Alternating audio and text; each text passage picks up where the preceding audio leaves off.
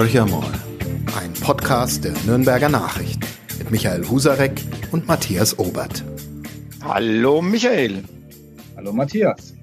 Ja, wir sind wieder mit unserem Podcast Horcher mal. Und ähm, ja, die Landtagswahl in Bayern rückt näher und die bundespolitische Lage gibt nach wie vor genug Anlass zu diskutieren und drüber zu sprechen. Und deswegen haben wir uns erneut den Professor Manfred Göllner in den Podcast eingeladen, was uns auch sehr freut, dass er Zeit dafür gefunden hat. Professor Göllner ist der Gründer und Chef des Meinungsforschungs, des Forsa Meinungsforschungsinstituts, äh, war schon bei uns zu Gast, ähm, hält uns auch immer mit interessanten Informationen auf dem Laufenden. Ja, und so kurz vor dieser politischen Sommerpause ist, glaube ich, so mal der richtige Zeitpunkt, um hier noch mal ein bisschen ähm, ja, den Augenmerk drauf zu richten.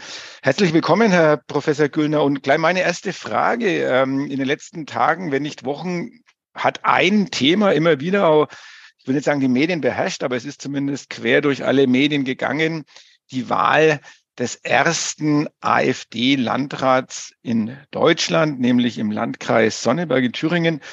Ähm, es hat für etliche Aufregung gesorgt. Ähm, ich lese ja so regelmäßig auch Ihren Newsletter. Bei Ihnen klingt die Einschätzung ein bisschen anders. Wie sehen Sie denn das? Ist das wirklich so eine Art Kehrtwende oder Zeitenwende in Deutschland und die AfD auf dem Weg zu einer in Anführungsstrichen ganz normalen Partei im politischen Spektrum Deutschlands? Das äh, kann man noch nicht sagen, dass das wirklich eine, eine Zeitenwende ist oder dass die AfD sie gerne hin möchte, zu einer Volkspartei. Ähm, sicherlich ist es richtig, dass es das erste Mal ist, dass hier ein Landrat von der AfD gewählt wurde. Das war ja bisher nicht der Fall, wenn wir auch an die, an die AfD-Hochburg in Sachsen denken, wo ja vor den äh, Landratswahlen im letzten Jahr auch schon vorher eigentlich gemutmaßt wurde, dass viele äh, AfD-Landräte gewählt würden. Das war aber nicht der Fall. Da ist in keinem Landkreis hat der AfD-Kandidat überhaupt eine Chance gehabt.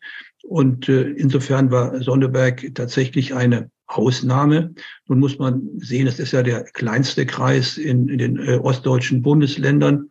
Das ist ein Kreis, wo auch schon die Nationalsozialisten extrem hohe Anteile hatten. Das ist ein Kreis, wo die AfD überdies ohnehin in, in, schon in den Umfragen ähm, äh, bei den äh, wenn die, um, wenn die Umfragen macht, können ja die in Sonneberg keine der letzten Wahlen, da hatte die AfD in Sonneberg auch schon immer höhere Anteile als im Land Thüringen insgesamt. Also die Voraussetzungen waren da, aber man darf nicht diese knapp 15.000 Stimmen für den gewählten Landrat überinterpretieren. Ähm, und ähm, die, äh, die Zunahme der AfD-Stimmen im Vergleich zur Bundestagswahl war in etwa so stark, wie wir es in den bundesweiten Umfragen sehen, wie wir es in den Umfragen in Thüringen sehen. Ähm, es hängt jetzt wirklich viel davon ab, wie man mit der AfD weiter umgeht, ob äh, da wirklich diese Brandmauer, die bisher bestanden hat zwischen der, äh, den AfD-Wählern und der großen Mehrheit, die mit der AfD eigentlich nichts zu tun haben wollen, die die AfD ansiedeln am äußersten rechten Rand, ob diese Brandmauer ein bisschen eingerissen wird. Und das hängt wirklich sehr von der Reaktion der anderen äh, Parteien ab. Das hängt auch davon ab, wie die Medien über die AfD äh, berichten. Das ist ein äußerst spannender Aspekt, Herr Professor Göllner. Da würde ich gleich mal nachhaken. Der Stern hatte das berühmte Interview mit dem Cover von Alice Weidel äh, dieser Tage publiziert und damit im Grunde einen Tabubruch begangen, gab auch sehr viele Reaktionen auf diese Titelstory. Ist es die Wende zu einem neuen Umgang oder anders gefragt, was raten Sie uns als Medienvertreter, wie sollen wir der AfD begegnen? Wir sind momentan tatsächlich, kann ich für unser Medienhaus sprechen, reserviert, was die Beteiligung von AfD-Lern beispielsweise auf äh, Podien jetzt eine Wende her und die AfD soll ganz normal behandelt werden, wie andere Parteien als äh, teilweise extremistisch, in Thüringen als gesichert rechtsextremistisch. Was ist Ihr Rat an uns Medienmenschen? Also ich halte es für einen ganz schweren Fehler, wenn man die AfD jetzt ähm, behandelt wie eine ganz normale Partei. Man muss doch deutlich sagen, das ist eine Partei, die zwar demokratisch gewählt worden ist in die Landtage, äh, in den Bundestag und auch der Landrat in Sonneberg ist jetzt ähm, aus einer demokratischen Wahl hervorgegangen. Aber deswegen ist die AfD ja keine demokratische Partei. Äh, sie wird ja nicht umsonst auch vom Verfassungsschutz äh, beobachtet. Und deswegen muss man sie auch so behandeln, wie sie ist. Und wenn man sie salonfähig macht, auch mit einem Interview, wie es der Stern gemacht hat, ich hatte das für eine, einen fatalen Fehler. Da freuen sich ja alle äh, AfD-Anhänger, wenn Sie äh, die Weidel auf dem Titelblatt sehen, wenn Sie das Interview lesen, wo die Weidel sich da äh, doch äh, in der normalen Sprache geäußert hat. Für viele sagen, ja, die hat doch eigentlich recht, wenn sie sich gegen das Heizungsgesetz wehrt, wenn sie gegen die Gendersprache agiert. Und äh, das ist, glaube ich, ein, ein, ein, wirklich ein fataler Fehler und den darf man nicht, äh, nicht äh, begehen, wenn man die AfD nicht groß machen will.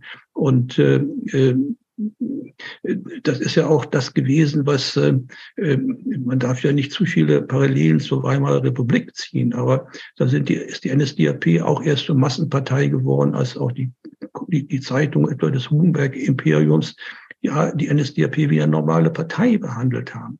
Man muss immer klar machen, dass diejenigen, die die AfD wählen, bis heute eine Minderheit sind und äh, nicht die Mehrheit der äh, Bürgerinnen und Bürger, wie sie vorgeben, vertreten.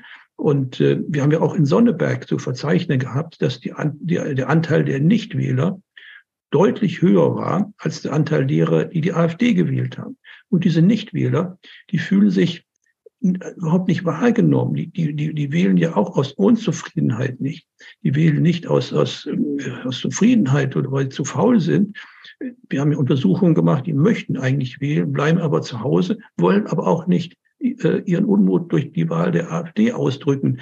Nur wenn man überhaupt, über, überhaupt sie nicht redet, nicht die sagen, wir haben die gelbe Karte gezeigt. Äh, und die reagieren überhaupt nicht auf uns. Es wird auch in der Wahlberichterstattung allenfalls mal kurz erwähnt, ja, es gab die Wahlbeteiligung war so und so hoch, aber dass so viele nicht zur Wahl gegangen sind. Denken Sie an die Landtagswahlen, auch im letzten Jahr in Nordrhein-Westfalen. 45 Prozent haben nicht gewählt, 45 Prozent. In Schleswig-Holstein auch fast 40 Prozent. Ähm, das sind ja alles Zahlen und eine äh, doch äh, große Zahlen von Leuten, die ihren Unmut durch die Nichtwahl äh, hier ausdrücken. Und um die müsste man sich eigentlich kümmern. Die Parteien, aber auch die Medien. Und wenn man jetzt nur über, wie, wie es nach Sonneberg passiert, über die AfD redet, dann sind wieder die ganzen, wird der Unmut unter den Nichtwählern noch äh, gestärkt. Also ich äh, halte es für einen ganz großen Fehler, wenn man glaubt, man müsse jetzt äh, über die AfD äh, äh, berichten wie über eine normale Partei. Wenn Sie sagen, für uns als Medien, wir sollten auf keinen Fall oder man sollte auf jeden Fall immer im Hinterkopf haben, dass die AfD eben keine demokratische Partei in äh, diesem Sinne ist dann ist die Frage, was raten Sie denn den Parteien? Also im Moment ist es ja so, dass unter anderem ähm, ja der die CDU und die CSU sich zusammengeschlossen haben, um zu sagen, der eigentliche Gegner äh, sind die Grünen. Ähm, halten Sie das für richtig, dass wir, dass man die ähm, jetzt die Grünen als den Hauptgegner auserkoren hat? Und ich schließe noch eine zweite Frage auch äh, gleich mit an. Sehen Sie in dem Fall diese Brandmauer etwas bröckeln, weil äh, man kann ja schon konstatieren, dass in den östlichen Bundesländern durchaus die Bereitschaft signalisiert wird, vielleicht doch ähm, die ein oder andere Koalition mit der AfD einzugehen.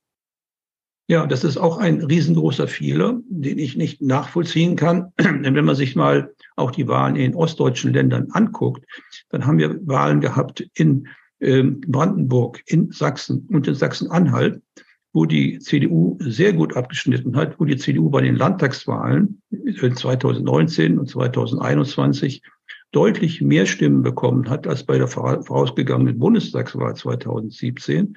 Warum? Weil alle drei Minister, äh, äh, die beiden CDU-Ministerpräsidenten in äh, Sachsen-Anhalt, Haseloff und Kretschmer in Sachsen, sich ganz klar von der AfD abgegrenzt haben und damit ihre eigenen Anhänger auch mobilisiert haben. Äh, und in Brandenburg hat es Wojtke genauso gemacht. Wojtke hat auch mehr SPD-Stimmen bekommen als bei der vorausgegangenen Bundestagswahl, weil sich auch äh, in der letzten Phase des Wahlkampfes ganz klar und hart abgegrenzt hat. Und wenn man da als Gegenbeispiel Thüringen nimmt, wo die CDU eben auch schon solche Spielchen, wie, wie es jetzt wieder passiert, getrieben hat, da hat die CDU deutlich weniger Stimmen bekommen bei der Landtagswahl äh, in Thüringen als bei der äh, Bundestagswahl. Und das ist ja eigentlich ein Beleg dafür, dass man sich eben klar abgrenzen muss als CDU, als äh, CSU und äh, dass man nicht den Fehler machen darf, irgendwo Themen der AfD aufzugreifen, wie es ja Seehofer 2018 in Bayern gemacht hat, mit äh, damals noch mit Söders Unterstützung. Das ist ja völlig schief äh, gegangen. Da hat die äh, äh CSU ja ein Ergebnis von unter 40 Prozent eingefahren, was für die CSU ja äh, äh, als katastrophal gewertet ist und hat, glaube ich, da die, die Konsequenzen äh, daraus gezogen. Dass Herr Merz jetzt die Grünen als Hauptgegner aufruft, das ist, glaube ich, ein, ein falscher Begriff. Äh, natürlich äh, kann man, äh, sollte man auch als Union, die die Mitte der Gesellschaft vertritt, die Grünen angreifen, die, den, den Grünen vorwerfen, dass sie eben eine, das kann man ja sagen, eine äh, Verbotspartei ist, dass sie die, die Leute belehren will, dass sie Leute be, be, bevormunden will, dass sie eine Klientelpolitik macht für ihre äh, Wählerklientel. Das kann man ja alles machen, aber als, als Hauptgegner würde ich sie nicht ausrufen, sondern der Hauptgegner ist nach wie vor die AfD und die und über, äh, über die politischen Vorstellungen der, der Grünen kann man äh, heftig diskutieren. Jetzt hat aber der von Ihnen gerade schon mal zitierte sächsische Ministerpräsident Kretschmer vor kurzem gesagt, in diesem Land gerät etwas ins Rutschen. Da hat er so versucht, seinen eigenen ähm, Parteifreunden zu erklären, dass diese Abgrenzung, Ausgrenzungspolitik ja auch an Grenzen stößt. Was bedeutet das? Also heißt es, dass in Sachsen jetzt äh, sozusagen ein Schmusikus wäre das falsche Wort, aber eine Annäherung stattfindet zwischen CDU und AfD? Oder wie soll ich diesen Satz interpretieren? Ja, das äh, kann ich nicht beurteilen, was Herr Kretschmann da macht. Nur wenn er auf die eigenen Wahlergebnisse guckt und auf die letzte Wahl, ist es eigentlich ein, ein Fehler. Auch damals gab es ja vor der letzten Wahl Ratschläge, die die CDU in Sachsen teilweise befolgt hat. Ich auch von Wissenschaftlern oder Pseudowissenschaftlern wie Herrn Patzelt, ähm, äh, die äh, auch ähm, die Annäherung empfohlen haben. Aber Kretschmann hat dann ja wirklich im Wahlkampf selbst die äh, Kehrtwende gemacht, auch äh, im Vergleich zu dem, was vorher diskutiert wurde und die klare Abgrenzung gemacht. Und das müsste doch ein Hinweis sein, äh, äh, wie es empirisch, dass es empirisch so war. Und das darf man doch jetzt nicht, jetzt nicht ändern. Und nochmal, auch in Sachsen ist der Anteil der Nichtwähler extrem groß. Das ist etwas, wo die CDU auch äh, gewinnen könnte, wenn sie hier was Haselhoff ja in Sachsen-Anhalt geschafft hat, dass da viele doch aus der äh, Nichtwahl herausgeholt worden sind und die CDU gewählt haben. Und äh, das kriegt man eben nicht hin, wenn man sich um die AfD-Wähler kümmert. Äh, die kriegt man nicht zurück, so, so einfach. Den Kern ohnehin nicht. Und die Randgruppen, die jetzt bei der AfD angedockt haben, die kriegt man vielleicht weg, aber nicht, indem man sozusagen die AfD rechts überholen will und von Kooperationen und Ähnlichem spricht. Da muss ihnen immer klar machen, die, denjenigen, die AfD wählen wollen, ihr seid eine Minderheit, ihr seid nicht das Volk und die Mehrheit des Volkes will mit euch nichts zu tun haben. Das ist auch in ostdeutschen Ländern der Fall, trotz guter Umfragewerte für die AfD. Da würde ich aber gerne nochmal um Ihre Meinung bitten. Sie haben gerade diese ostdeutschen Länder skizziert. Ähm, da haben wir im kommenden Jahr eben drei Landtagswahlen und mindestens in zwei von diesen drei Ländern ähm, muss man mit AfD-Ergebnissen nahe an der 30-Prozent-Marke Stand heute in den Umfragen rechnen. Würde das so kommen, würde es bedeuten, dass es ja nahe an einer ähm, Sperr ähm, es ist dann ganz schwierig, äh, Koalitionen zu schmieden. Und es, die einzige Lösung ist dann ähm, sehr breite Bündnisse, beispielsweise, wie man in, in Thüringen äh, ja bereits Erfahrungen gesammelt hat, äh, zu schmieden, was am Ende der AfD wieder hilft, weil sie dann auf die zitiere jetzt AfD-Jargon, Alt- oder Systemparteien schimpfen kann, die gemeinsame Sache machen. Also wie, wie kann aus diesem Teufelskreis ein Entrinnen gelingen? Es wird ja ganz schwer möglich sein, dass eine klassische Zwei-Parteien-Koalition, wie wir sie aus der Vergangenheit kannten, sich beim 30 Prozent AfD-Ergebnis ähm, formieren kann, weil einfach die Mehrheit nicht reicht. Also wie, wie sehen Sie das?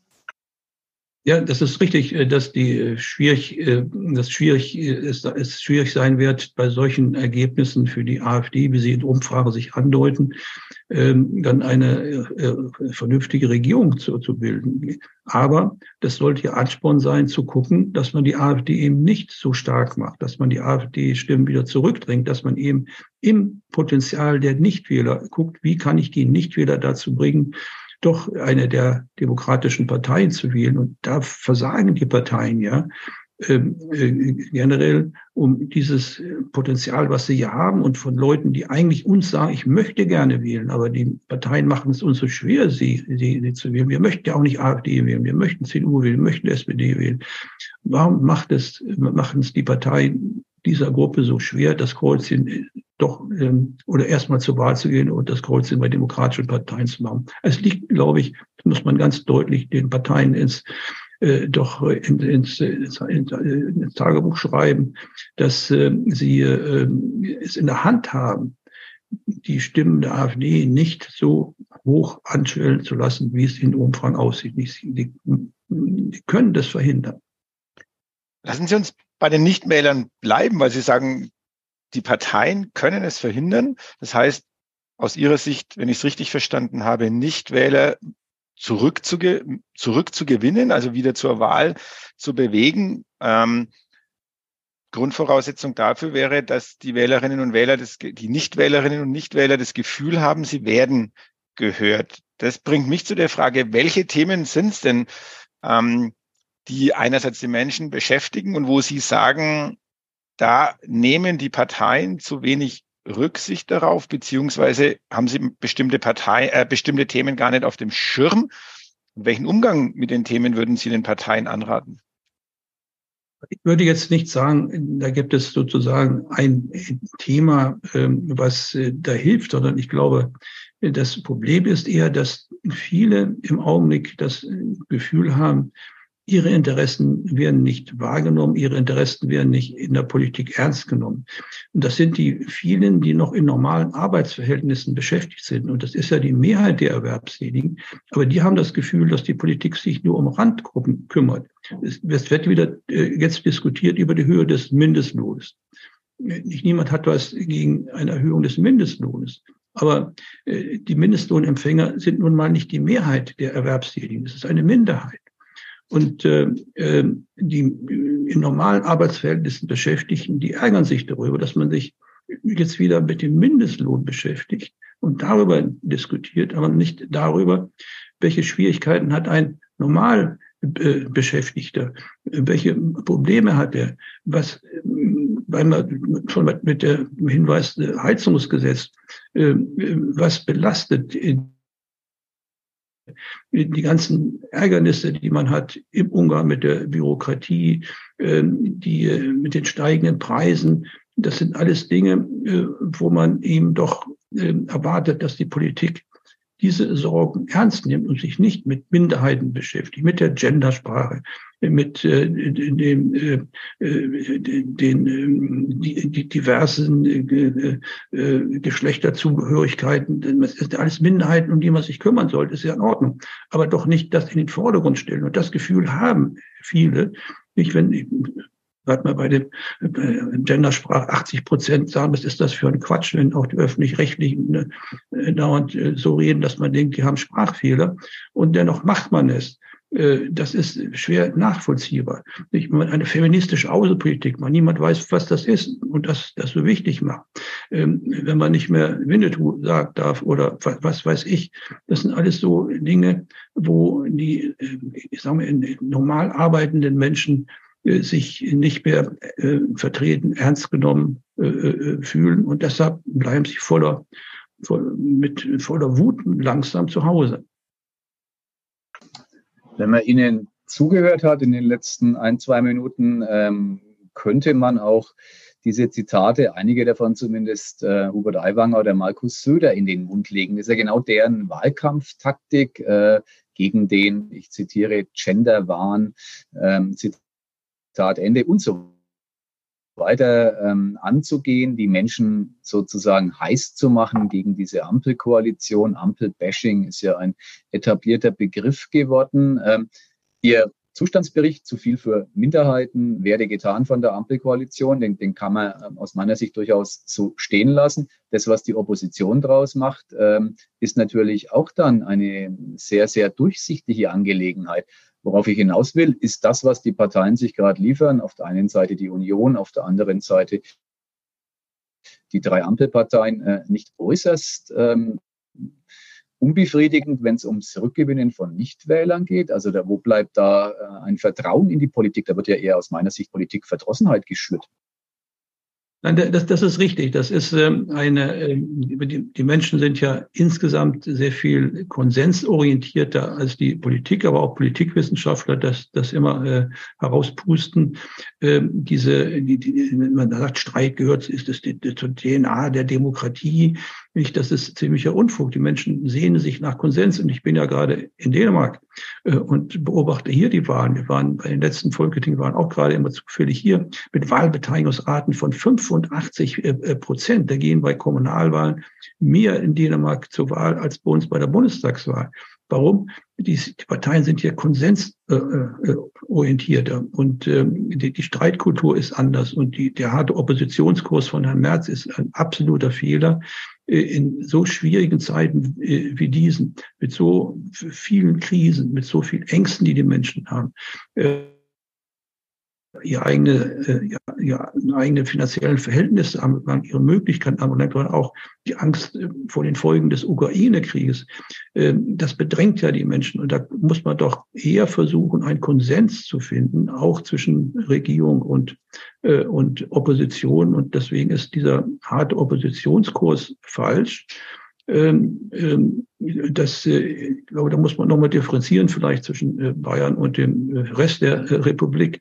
Wenn Söder hier Wahlkampf gegen die Grünen macht, ist das vielleicht in Bayern gar nicht so fürchterlich falsch.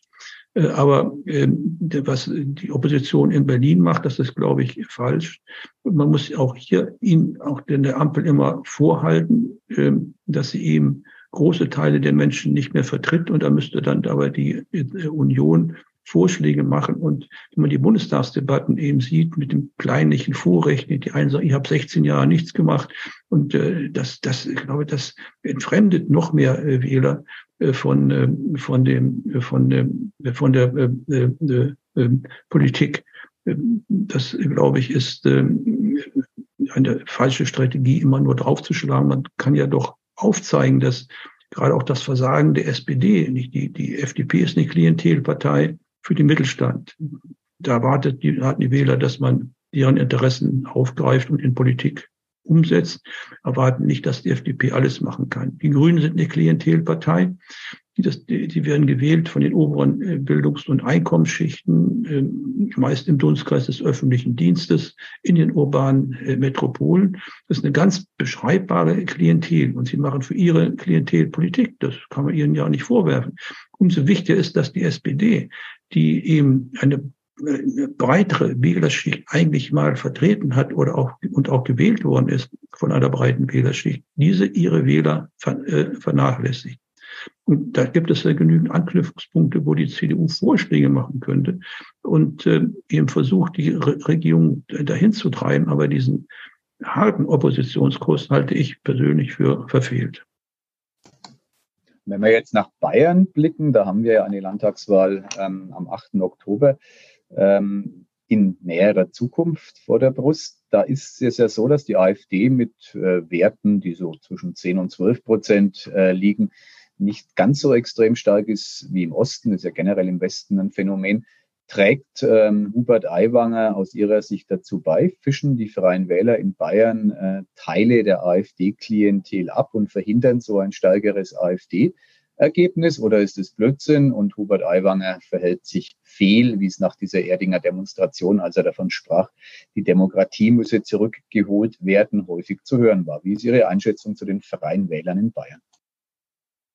Die Freien Wähler sind ja ein wirklich ein bayerisches äh, äh, Phänomen. Die gibt es ja nur sporadisch in anderen Ländern. Sie sind ja, wenn ich das richtig sehe, das können Sie aber besser beurteilen als aus der äh, geringeren, äh, aus der bayerischen Sicht, wenn ich ja nur aus der Berliner Distanz äh, Bayern beobachten kann. Sie sind ja auf der kommunalen Ebene entstanden, offenbar, weil es hier Vertrauenseinbrüche bei der CSU gab. Dann haben Sie äh, Kommunalpolitik gemacht, gerade im ländlichen Raum und haben dann den Sprung in den Landtag geschafft und äh, scheinen es da jetzt auch wieder ganz sicher äh, äh, äh, zu schaffen. Das heißt, äh, mein Gefühl ist, dass äh, die Freien Wähler hier ein Teil der früheren CSU-Wähler im ländlichen Raum äh, aufgesaugt haben, vielleicht auch daran hindern, zur, zur AfD zu, äh, zu, zu gehen, nur, ich glaube, Aiwanger, das, die können ihn besser beurteilen. Ich kenne ihn nicht, aber er muss natürlich aufpassen, dass er nicht über, überzieht mit solchen Aussprüchen wie, wie, wie in Erdingen, um die Grenze nicht zu verwischen zur AfD. Auch er muss die klare Grenze zur AfD ziehen und sagen, hier sind die Freien Wähler, die vertreten den ländlichen Raum. Äh, äh, wir sorgen dafür, dass hier auch deren Interessen gehört werden, aber wir wollen mit AfD nichts zu tun haben. Wenn er das nicht macht, dann ist natürlich die Gefahr, dass auch bei ihm die Ränder zur AfD vielleicht noch wandern. Jetzt haben Sie, entschuldige Matthias, bitte. Ich wollte auch noch mal ein bisschen auf, äh, nicht auf die AfD in dem Fall eingehen, sondern auf die Grünen in Bayern, die ja einen sehr großen Aufschwung hatten, die auch geliebäugelt damit haben, dass sie ähm, an die Macht mitkommen, dass sie in der nächsten Regierungskoalition ähm, beteiligt sind. Und letztendlich hat sich Herr Söder entschieden, seinen Wahlkampf äh, jetzt ähm, gegen die Grünen auszurichten, also auch die Grünen als Hauptgegner auszurufen. Und äh, wenn man sich jetzt die ähm, Umfrageergebnisse im Moment anschaut, äh, scheint es ja zu funktionieren. Wie sehen Sie das? Äh, wie sehr leiden die Grünen in Bayern auch unter der Gemengelage, die im Moment im äh, Bund feststellbar ist? Oder ist es wirklich jetzt ähm, einfach eine kluge Taktik vom äh, Ministerpräsidenten Söder, sich auf die Grünen einzuschießen ähm, und ja, sie halt sehr stark auch als Klientelpartei darzustellen, die äh, nicht denn das Wohl des gesamten Volkes im Auge hat. Was ist, äh, ist, ist es eine kluge Taktik oder ist es wirklich so, dass es eher aus der Berliner Ampelkoalition im Moment auch auf die äh, bayerischen Grünen rüberschwappt? Ich glaube, was, was, was Söder macht, äh, ist, glaube ich, gar nicht so, so sehr falsch aus, aus seiner Sicht. Denn wenn man sich mal auch Wahlergebnisse anguckt, denken Sie an die letzte Abgeordnetenhauswahl in Berlin wo die Grünen gewählt worden sind, eigentlich nur in drei Bezirken. In Mitte, Friedrichshain-Kreuzberg und in Pankow, beziehungsweise in Pankow wieder nur von einem Teil, nämlich von Prenzlauer Berg. Das ist, sind die drei Bezirke, wo die Grüne, Grünen auch mit ihrer Politik äh, äh, sozusagen oder Politik gemacht haben, nicht mit was, was die Fahrradwahn anbelangt. Das haben sie dort durchgesetzt. Sie haben die Friedrichstraße äh, gesperrt für Autofahrer. Es war eine, eine, eine Symbolhandlung. Und äh, in, in, in, diesen drei Bezirken in Mitte, äh, wo die Grünen eben wohnen, weil es ihnen gut geht, weil sie die Mieten dort bezahlen können, weil dort auch die Einrichtungen sind, äh, die äh, öffentlichen Einrichtungen, wo sie arbeiten. Ähm, wir wissen ja, dass von den höheren Beamten fast 40 Prozent Grün wählen, wo auch viele Medienvertreter sind. Auch wissen, das wissen Sie ja auch, dass viele in ihrer Zunft eher grün affin sind. Und für diese kleine Minderheit in diesen drei Bezirken hat die ähm, bisherige Koalition aus SPD, Grünen und Linke Politik gemacht. Das, das ist honoriert worden. Da sind die grünen Ab Kandidaten direkt gewählt worden. In allen anderen Bezirken in Berlin hat die CDU äh, gewonnen. Und äh, das ist ja ein, dieses, was wir in Berlin sehen, sehen wir ja auch in anderen Orten auch. Wir haben in Bonn gerade eine Untersuchung gemacht für Ihre Kollegen vom Bonner Generalanzeiger wo wir gesehen haben, wie die Politik der grünen Oberbürgermeisterin diese Stadtgesellschaft spaltet. Und wenn Söder das jetzt aufgreift und sagt, ich bin derjenige mit meiner Partei, die dafür sorgt, dass eben nicht nur diese Klientelpolitik für die urbanen äh, Gegenden für die äh, grüne Klientel gemacht wird, ist das, glaube ich, nicht aus taktischer Sicht nicht, nicht ganz falsch. Jetzt haben wir die Grünen besprochen, die Freien Wähler und die AfD. Bleibt die große CSU neben der kleinen SPD, auf die wir auch noch zu sprechen kommen. Sie haben vorhin den bemerkenswerten Satz gesagt, 40 äh, Prozent für die CSU, also wenn man unter der 40 Prozent Marke liegt, eigentlich schon ein schlechtes Ergebnis. Das würden äh, heute innerhalb der CSU ganz, ganz viele anders sehen. Da wäre man sehr zufrieden, wenn man 38, 39 äh, Prozent erreichen würde. Ähm, ist es nicht so, dass die, die Zeiten, in denen eine dominante Volkspartei, wie es eben die CSU in Bayern über Jahrzehnte äh, war, mit ähm, Ergebnissen an oder jenseits der absoluten Mehrheit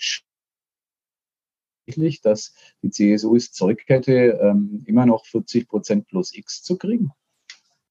Naja, es ist ja nicht so ganz unrealistisch, wenn man äh, bedenkt, dass die Freien Wähler ja eigentlich äh, doch aus dem Fleisch der, der CSU kommen. Wenn man beide zusammenrechnet, bin ich ja doch äh, wieder über 50 Prozent. Wenn wir nach Schleswig-Holstein gucken, wo Günther über 42 Prozent geholt hat in einem Land, was ja nicht vergleichbar ist mit der äh, bayerischen politischen äh, Kultur und Tradition, dann sieht man, dass es noch geht, dass viele Menschen möchten ja die Volksparteien, wie sie früher mal waren, wieder haben und, und wählen. Und wenn sie sich um das Volk kümmern und nicht nur um Randgruppen, dann haben sie Chancen. Ähm, natürlich kann die CSU jetzt wegen der Freien Wähler nicht mehr 50 Prozent bekommen, aber ähm, sie muss doch ähm, sehen, dass sie ihre alte Bindekraft wieder, ent, ent, so weit wie es geht, entfaltet. Und die CSU hat ja nun war ja nochmal die modernste Volkspartei in dem Sinne, dass sie von rechts bis weit in, bis in das Mitte äh, Linkslager Wähler gebunden hat, als sie noch wirklich über 50 Prozent, über 60 Prozent der, der Wähler äh, äh, äh, Stimmen bekommen hat. Ähm, und äh, diese Bindekraft hat sie ja irgendwann verloren. Das können Sie besser beurteilen, wann das passiert ist. Ist ja irgendwo in der Endphase Stoiber eingetreten. Ähm, aber ähm, sicherlich, wie gesagt, keine 50 Prozent. Aber ähm, wenn die CSU alles richtig macht, dann sind Werte von 40 plus durchaus realistisch. Dann andersrum gefragt, wo ist die Grenze, ähm, an der Markus Söder um sein politisches Überleben fürchten muss aus Ihrer Sicht? Da gibt es so einen Wert, 37 Prozent, der wird in Bayern relativ hoch gehandelt, läge die CSU drunter, also unter dem äh, letzten schlechten Wahlergebnis ähm, sei es das gewesen mit dem Ministerpräsidenten Söder. Glauben Sie an so ein Szenario oder sagen Sie, der hat überhaupt nichts zu befürchten? Im Gegenteil, der wird bald Bundeskanzler äh, sein oder werden wollen. Ich denke schon, die, die 37 Prozent äh, sind ja ein, ein schlechter Wert gewesen aus Sicht der CSU, obwohl sie ja besser abgeschnitten hat als in Umfragen vor der Wahl 2018. Da lagen sie eher bei 34, 35 Prozent. Sie haben sich noch doch äh, verbessert in der Endmobilisierung. Ähm, aber ähm, das ähm, ein, ein Symbol, wenn man da runterkommt, ist das sicherlich ein kein gutes für Söder, es, es, gibt ja im Augenblick, äh, das, Sie können das vielleicht besser beurteilen, aber soweit ich das sehe, keine Alternative. Äh, ähm, und äh, das liegt einmal daran, dass er ja keine richtigen Gegenkandidaten hat. Wer will Herrn Hagen zum Ministerpräsidenten wählen oder möchte ihn dort, dort sehen oder Herrn Florian von Brunn? Ähm, also hat Söder ja fast eine Alleinstellung, dass man äh, äh, und äh, mit den Freien Wählern wird er immer regieren können, egal ob die CSU 37 oder 38 oder 39 oder 42 Prozent bekommen. Aber natürlich die Kanzlerambitionen, falls welche vorhanden sein sollten, die sind natürlich dann ein bisschen in die, in die Ferne gerückt mit Ergebnissen von 37 oder darunter. Das wäre ja genau die nächste Frage schon. Also äh, Söder hat ja mehrfach gesagt, sein Platz ist jetzt in Bayern. Ähm, wir wissen aber auch ähm, alleine aus diesem Wahlkampf, dass äh, Markus Söder kein Problem hat, auch seine Meinung ähm, nochmal zu ändern und äh, dann genau in die entgegengesetzte Richtung zu marschieren. Also wir haben jetzt ähm, einen Herrn Merz, äh, der durchaus ja Ambitionen hat, äh, bei der nächsten Bundeskanzlerwahl seinen Ring in den, äh, seinen Hut in den Ring zu werfen. Wir haben einen Daniel Günther, der ähm, vielleicht auch ein bisschen geschoben wird äh, oder sich auch selber positionieren will. Das können wir vielleicht hier im Süden nicht so richtig genau beurteilen, aber er ist auf jeden Fall gut im Gespräch. Wir haben den Hendrik Wüst in Nordrhein-Westfalen und wir haben Markus Söder. Wenn Sie der Berater der CDU-CSU wären und bestimmen könnten, wen der vier Kandidaten Sie ins Rennen schicken sollten, wen würden Sie denn empfehlen? Und warum? Ja, zumindest äh, einen kann ich. Ähm, wir haben ja Friedrich Merz schon ähm, äh, beobachtet in seiner ersten politischen aktiven Phase, äh, als er Fraktionsvorsitzender war. Und da hat er immer mit Herrn Möllermann äh, konkurriert um den letzten Platz im Politikerranking.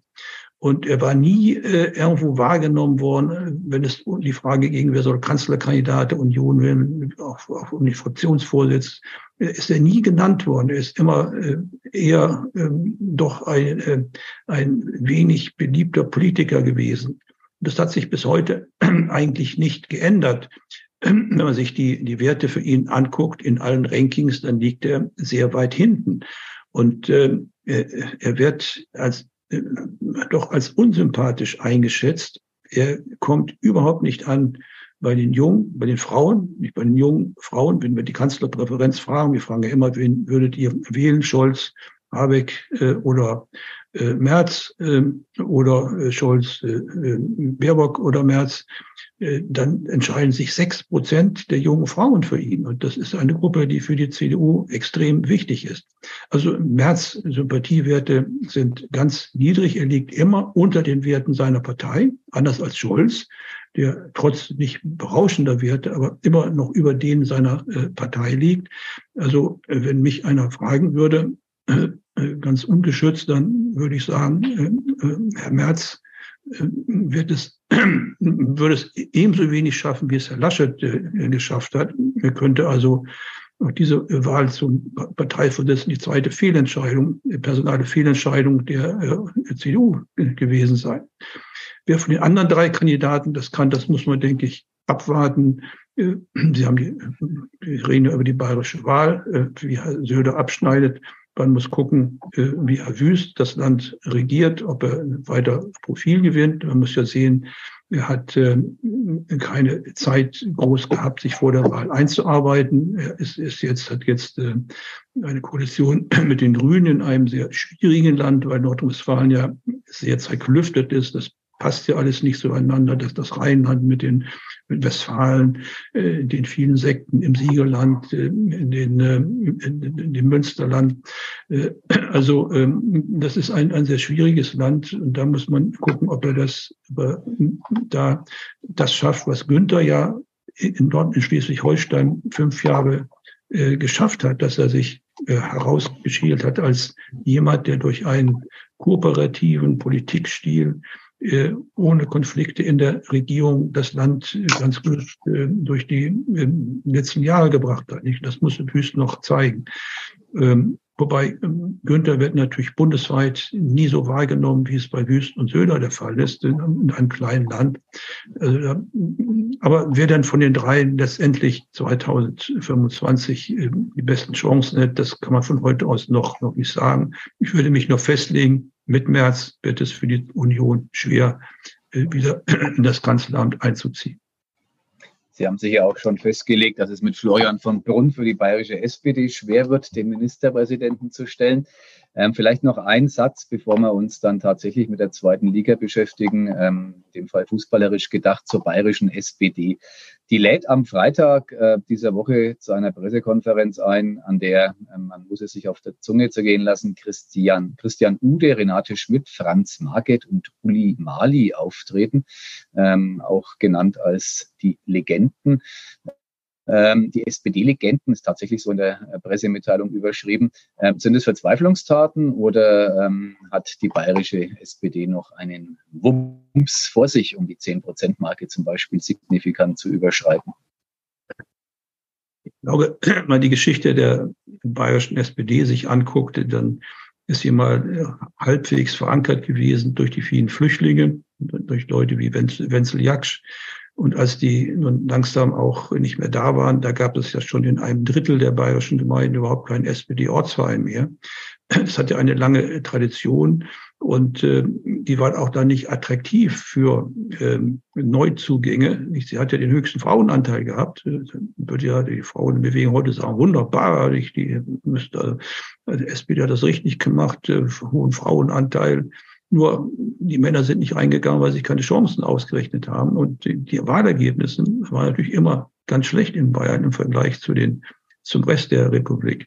Und äh, das dürfte sich jetzt auch, auch, auch nicht ändern. Die SPD ist eigentlich in Bayern nicht existent. Das sind ja, ist ja fast ein Zustand, wie wir ihn in ostdeutschen Ländern haben, in, mit Ausnahme von Brandenburg und äh, äh Mecklenburg-Vorpommern, wo die SPD eigentlich wirklich eine fast ein, eine, eine, eine Sekte ist. Und in Bayern, glaube ich, hat sie es vor langer Zeit schon äh, versäumt, wieder sich zu verankern in der Wählerschaft. Nicht, sie ist sozusagen, sie lebt noch davon, dass es eine Bundes-SPD gibt, aber sie hat auch keine, keine Vertreter in Bayern, die äh, wählbar sind. Und wenn sie jetzt die alte Garde aufbietet, dann ist das eher ein Armutszeugnis als ein ähm, äh, Zeugnis dafür, dass sie jetzt ähm, aktive Politiker hat, die ähm, das Land irgendwie voranbringen können so überzeugte Sozialdemokrat Matthias Obert noch in der Lage ist, die letzte Frage zu stellen, sollte er dies tun. Ja, ich bin durchaus in der Lage, äh, die letzte Frage noch zu stellen. Ähm, äh, wobei man auch sagen muss, ähm, zumindest laut Wikipedia ist ja der Professor Güllner auch Mitglied der SPD, aber er ist ein scharfer Kritiker auch und ähm, er wagt, äh, oder sagen wir so, er scheut nicht das deutliche Wort. Ähm, und äh, insofern, ähm, ja, ähm, muss einem nicht bange sein um die SPD, solange es solche Mitglieder gibt, sage ich mal. ähm, aber äh, ich teile durchaus die Einschätzung, die der Professor Günner gerade auch äh, zum Besten gegeben hat, was die Lage der bayerischen SPD betrifft. Aber für uns viel, viel wichtiger als ähm, vielleicht das Ergebnis der bayerischen SPD, auch wenn sich das jetzt hart anhört, ist ähm, letztendlich, was passiert mit dem ersten FC Nürnberg in der nächsten Zweitligasaison. Jetzt äh, sitzt der Professor Güllner ja in Berlin, ähm, hat vielleicht, ja gut, er hat jetzt auch einen Zweitligisten mit dabei. Hertha wird dann auch in Nürnberg äh, aufschlagen. Aber was Sie als Meinungsforscher, da ist es natürlich hochinteressant äh, zu hören. Was, wie schätzen Sie es ein? Wo wird der erste FC Nürnberg in der nächsten Saison landen? Und vielleicht geben Sie auch gleich einen Tipp ab, wie die zwei Spiele gegen die Hertha ausgehen werden. Einmal das Heimspiel und einmal das Auswärtsspiel der Hertha gegen den ersten FC Nürnberg. Ja, Sie wissen ja, dass ich Schalke-Fan bin. Ah. Dass, ich dass, ich mir eigentlich äh, gewünscht hätte, dass beide Altclubs in Nürnberg und Schalke äh, in der Liga bleiben oder reinkommen. Wir hatten beim letzten Mal, glaube ich, schon darüber geredet. Beide äh, Hoffnungen, die ich äh, so aus Nostalgie äh, hier gehabt habe, haben sich nicht erfüllt. Äh, und äh, nun, dass Hertha abgestiegen ist, das geschieht ihnen recht. Es ist ein arroganter Club. Wir haben das immer wenn man sich die, das anguckt, ist es unverständlich, dass in, in, der, in einer fast vier Millionen Stadt äh, so ein katastrophaler Fußballverein existiert. Und die Union hat es ja vorgemacht, wie man es macht, mit äh, viel weniger äh, Briborium und äh, Arroganz. Also ich äh, hoffe, dass Nürnberg hier bei beiden Spielen auch weiter siegt über Hertha, denn die hätten es nicht anders verdient. Das ist doch wunderbar. Und jetzt müssen Sie aber trotzdem noch dann sagen, wie soll es denn gegen Schalke ausgehen? Ja, wenn, aber da würde ich natürlich, ist mein Herz ein klein bisschen eher bei, bei Schalke. Wenn man beide Spiele gegen Hertha gewinnt, dann kann man vielleicht gegen Schalke auch mal ein Spiel verlieren zumindest. Und die Fanfreundschaft, die ja zwischen dem ersten FC Nürnberg und Schalke besteht, wird nicht darunter leiden. Wir lassen uns überraschen. Es sind nur noch wenige Wochen bis zum Saisonstart.